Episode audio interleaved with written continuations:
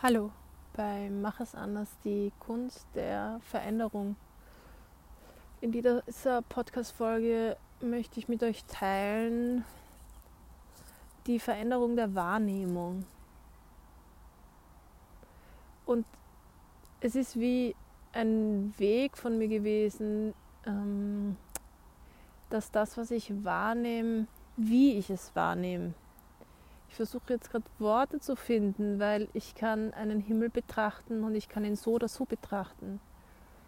Buddha sagt, diese Welt sie so wahrnehmen, wie sie wirklich ist.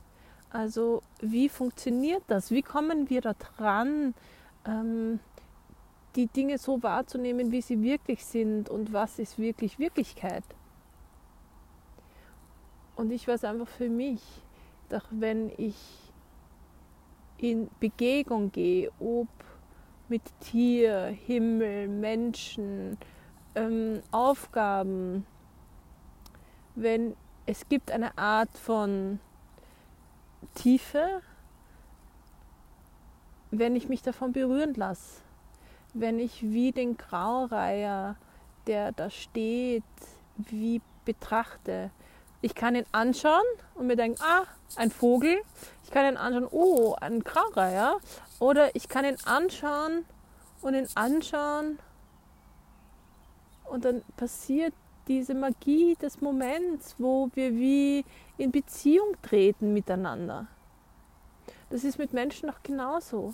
Ich kann jemandem zuhören oder zuhören. Es gibt so viele verschiedene Arten und, und, und darum geht es mir um bei der Kunst der Veränderung dass wir uns verändern, dass es ging mir und es geht mir darum, dass ich mich wieder lebendig fühle.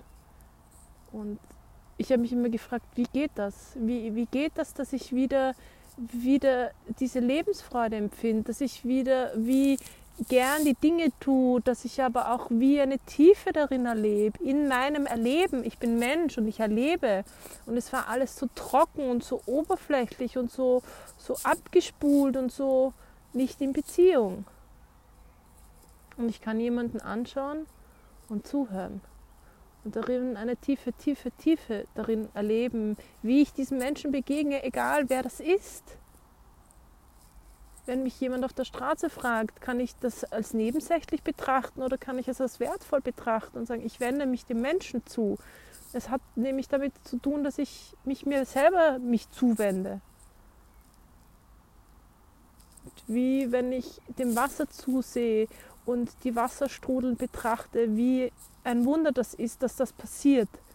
Und jetzt, wenn du zuhörst, ist es vielleicht einfach nur eine Geschichte, aber in der Geschichte will ich einfach teilen, wie ist es möglich, dass das Leben wieder wie Saft und Kraft und Magie gewinnt, wo wir wissen und erleben, dass das Göttliche überall vorhanden ist, dass Glaube nicht etwas ist, was wir da draußen finden, sondern dass es eine Erfahrung ist. Das mag ich am Buddhismus so gerne. Es geht um die Veränderung. Es geht um die Veränderung des Lebens grundsätzlich. Es geht darum, wie ich die Dinge tue, mit was für einer Absicht, mit was für einer Haltung, wie bin ich. Und das Schöne daran ist, dass man neu wird, dass ich neu geworden bin und dass ich wie einen ganz tiefen Bezug wieder bekommen habe zum Menschsein, zum Dasein, zum mich berühren lassen, mich berühren lassen von einem Sonnenuntergang und mich berühren lassen von dem Wasser, der Tiere und der Menschen, die, mit denen ich beisammen bin und das Gute darin zu sehen. Und, und ich bin tief dankbar. Es fühlt sich an wie Gnade. Gnade, dass ich wie dem wieder begegnen durfte.